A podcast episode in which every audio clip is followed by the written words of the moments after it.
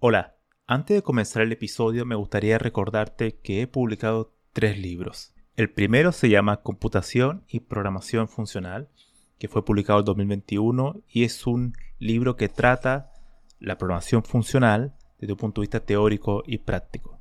El segundo se llama Mentes Geniales, la vida y obra de 12 grandes informáticos. Esta es una obra que repasa la historia de hombres y mujeres que fueron relevantes en la historia de la computación. Y el último, el más reciente, se llama Principios de Programación, donde explico una nueva forma de entender la programación a través de ocho conceptos.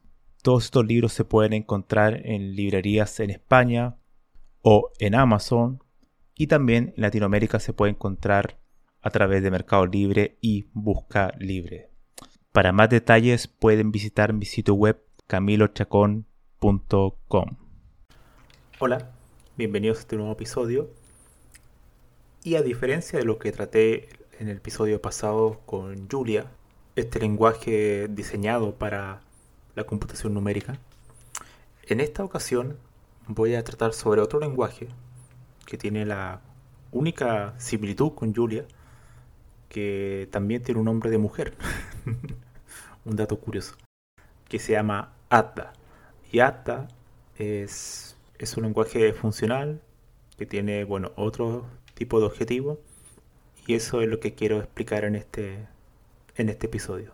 Lo primero que hay que explicar que ADDA es un lenguaje derivado de Haskell. Entonces, para entender a ADDA hay que entender primero un poco de, de Haskell.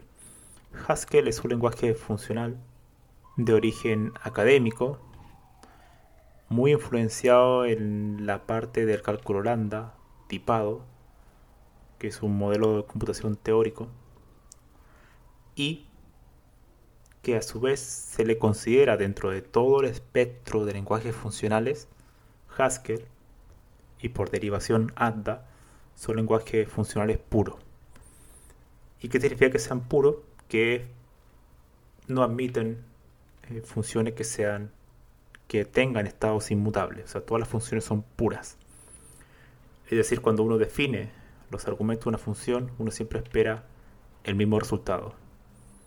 Si yo voy a hacer una función de suma, 1, el primer argumento es 1 y 2, entonces siempre la suma va a ser 3, siempre va a retornar 3, nunca va a retornar otro valor que no sea ese. Es decir, dado los mismos argumentos, el resultado es el mismo, es una función pura.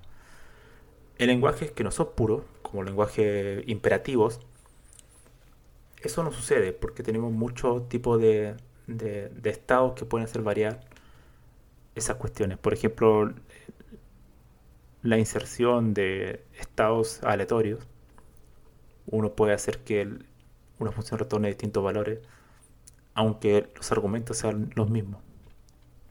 También todo el tema de los valores de, de entrada y salida, o sea, el input y el output de un usuario cuando un usuario escribe un valor de entrada, tú no puedes controlar a priori que ese usuario te va siempre a dar los valores que uno espera, por ejemplo. Ahí pueden haber casos que son mutables. O sea, pueden haber efectos colaterales, que en inglés se, dice side effects. Entonces, ese tipo de cuestiones que son muy típicas del lenguaje imperativo como C, como Java, como Python, el lenguaje funcional es puro, se tratan de reducir al máximo. Y digo reducir al máximo porque un lenguaje funcional puro como tal no existe, por las mismas cuestiones que mencioné anteriormente. El hecho de la necesidad de tener una biblioteca, por ejemplo, que nos permita que el usuario pueda ingresar valores, o sea, eso ya automáticamente uno eh, libera una posibilidad de que hayan efectos colaterales en el programa es como crear un agujero donde pueden haber fallos. Y lo que hace Haskell es ingresar añadir el tema de las monadas, que son estructuras que permiten controlar esos efectos. Pero incluso con eso nunca es total, nunca es eh, un lenguaje funcional de por sí. Es muy difícil que tenga una utilidad práctica, ya que van a haber cuestiones que tengan que... Hay necesidades a veces de tener valor aleatorio de tener eh, la entrada del usuario puede ingresar valores, eso es normal en cualquier programa. Entonces un lenguaje funcional puro es muy difícil que exista como tal. Pero lo que hacen estos lenguajes es tratar de reducir ese, esos efectos colaterales lo máximo posible. Entonces, eh, ADDA tiene una sintaxis muy similar a Haskell, que es una sintaxis em, muy parecida al cálculo lambda, pero sin el uso de paréntesis lenguajes como Lisp, como Scheme, como Racket, que son lenguajes de la misma familia de Lisp, son lenguajes funcionales pero que usan paréntesis para agrupar las expresiones. Lenguajes como Haskell, como ML también, y a su vez como Adda, no usan este tipo de sintaxis. Es una sintaxis mucho más limpia, yo diría también incluso más fácil de escribir y también muy interesante para trabajar con un sistema de tipo, porque estos lenguajes son, tienen un sistema muy rico y robusto de tipos, que probablemente sea un lenguaje que tenga el sistema más, más, más robusto en cuanto a tipos de, lo de todos los que existen, porque todo se basa en teoría de tipos y es bastante, bastante útil para cierto tipo de problemas. Entonces eso es lo que quiero un poco hablar en esta ocasión sobre dos características que hacen a ADDA, primero, útil para ese tipo de, de problemas, que son los problemas de fiabilidad y correctitud en un programa, y cómo se diferencia de Haskell, ya que si uno ve la sintaxis de ADDA, es muy similar a Haskell, pero hay unas pequeñas diferencias que son muy interesantes y que espero que eso los incentive a revisar este lenguaje que, que podría ayudarle en su, en su stack de, de tecnología que, que le permita ampliar un poco sus horizontes como programadores. Teniendo en cuenta siempre que este tipo de lenguaje no son lenguajes populares, no son lenguajes que uno va a encontrar un trabajo en ello, es muy difícil, pero sí que te permiten pensar mejor ciertos problemas y que a su vez, una vez que uno lo implementa en estos lenguajes y aprende a pensar a través de estos lenguajes, uno puede llevar ese conocimiento a lenguajes que son ya populares y mainstream. Aunque sea lenguaje imperativo, uno puede aplicar ciertas técnicas que uno aprende y que te obligan en estos lenguajes a, a construir estos programas de esa manera. Entonces, las dos características principales que tiene ADDA, a diferencia de Haskell, es primero la totalidad y en segundo lugar, y eso lo van a encontrar en todas partes, son los tipos dependientes. Los tipos dependientes. Entonces, comencemos con la totalidad. Imaginemos que tenemos una función que recibe una lista de números enteros y que tenemos que retornar la suma de todos ellos. Muy fácil. Lo que se hace, por ejemplo, en Haskell, uno define la firma de la función, el tipo de argumento que va a recibir de entrada, que sería en este caso una lista de enteros, y el tipo del valor del, argumento de salida. Entonces, uno empieza a definir los casos particulares, que son que en Haskell se definen como si fuese una ecuación donde el signo igual no es el signo de asignación, sino que, sino que más bien según el, el match, o sea, si encuentra un patrón en lo que uno define a la izquierda, después viene el signo de igualdad, va a ocurrir entonces lo que aparece a la derecha. O sea, si la expresión hace match a la izquierda, entonces va a retornar lo que esté a la derecha. Tan simple como eso. Y uno puede definir muchos casos particulares. Si ustedes no han programado en Haskell, esto se puede asimilar a cuando uno hace una función recursiva. Uno hace una función de recursiva y uno sabe que tiene que definir los casos base, los casos de, por así decirlo, de término. ¿Para qué? Para que no ocurra una recursividad infinita que llega al stack y después haga un, stack overflow. Entonces la pila se desborda. Entonces uno siempre define los casos de, de borde, los casos de particulares, los casos de término que puede ser uno, puede ser varios. Bueno, aquí ocurre exactamente lo mismo. Uno en Haskell empieza a definir esos casos. Entonces un caso puede ser que la, la lista de argumentos enteros esté vacía, por ejemplo. Ese sería un caso particular. Y si viene vacía, entonces va a retornar un cero, claro, porque no hay nada que sumar, es cero. Pero si los, los elementos son uno más de uno, entonces podemos llamar la misma función de manera recursiva. Entonces uno sumaría el primer elemento de la lista y invocaría asimismo la misma función, pero con la cola de la lista, quitando el primer elemento. Y así recursivamente sumaríamos todos los elementos. En ese caso tendríamos dos casos particulares, serían la llamada recursiva, si la lista tiene uno o más elementos, o si la lista viene vacía. ¿Vale? Eso en Haskell se define así, ¿no? Pero Haskell tiene un problema que si uno no define un caso particular, por ejemplo, de la lista vacía, cuando yo invoque esa función con una lista vacía, o sea, cuando le, pasa un argumento lista vacía, va a caer una, en una excepción. Porque va a decir, bueno, va a tratar de sacar la cabecera y después va a tratar de sacar la cola, pero no, hay, no hay elementos aquí para, para, hacer eso. Entonces va a haber una, excepción. El compilador va a arrojar una excepción. Aunque previamente yo haya compilado correctamente. Eso es importante. Entonces eso que quiere decir que es un lenguaje que es no total porque no cubre todos esos casos. O sea, no te asegura que una función, cuando esté compilado el código, siempre va a retornar un valor. No te lo puede asegurar.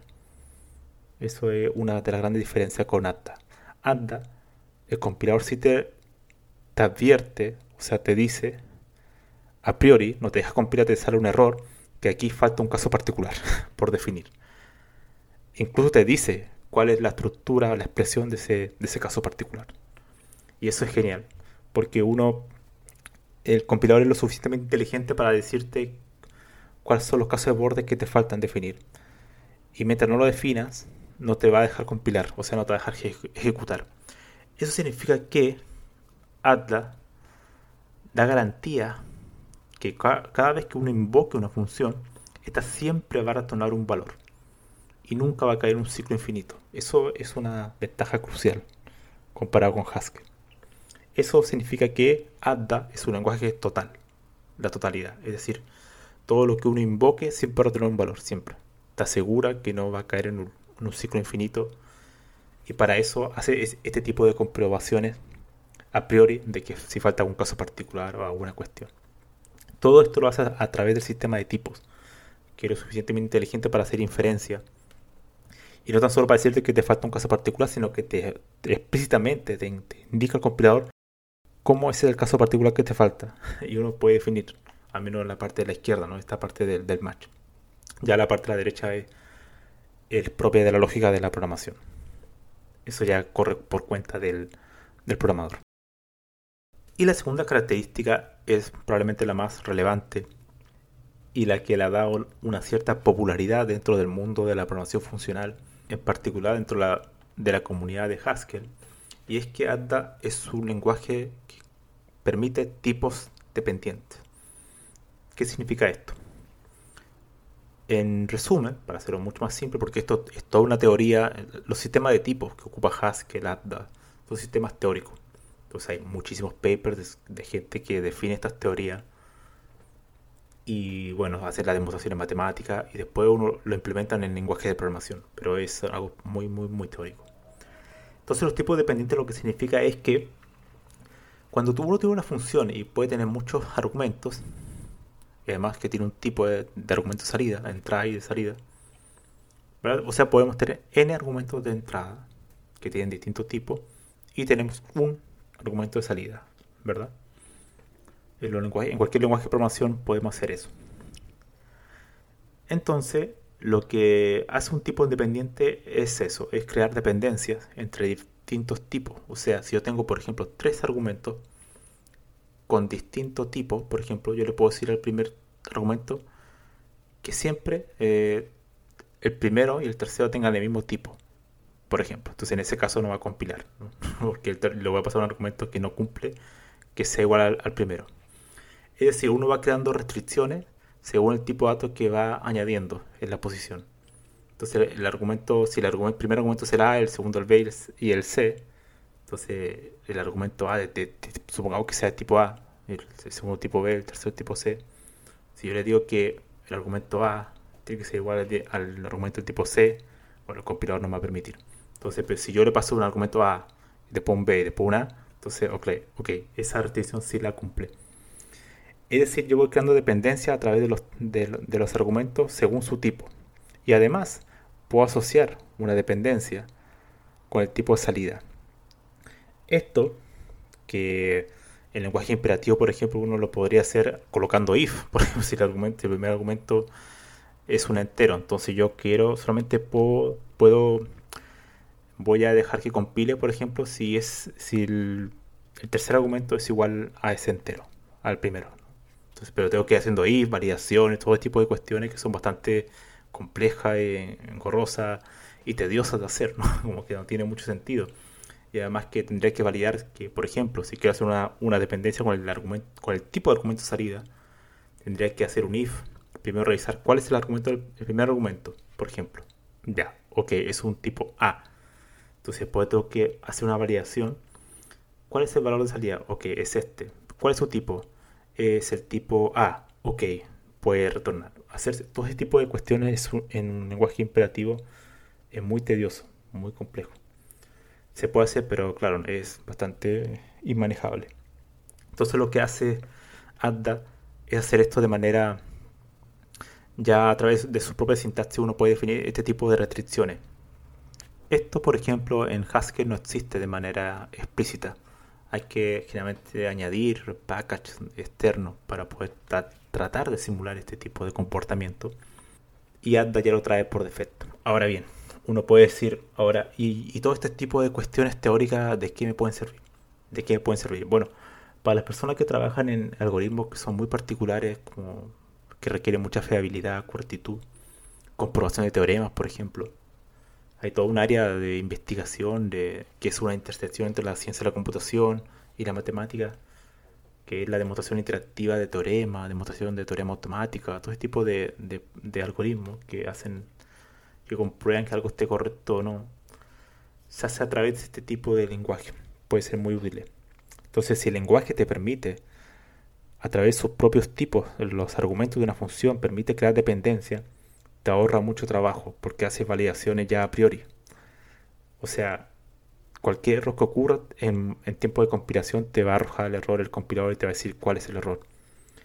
Eso es genial para ese tipo de problemas, problemas que son muy específicos muy enfocado a la teoría en general y que tenga mucha dependencia y donde sea muy necesario la comprobación, la verificación en los tipos, porque todo esto se basa en tipos.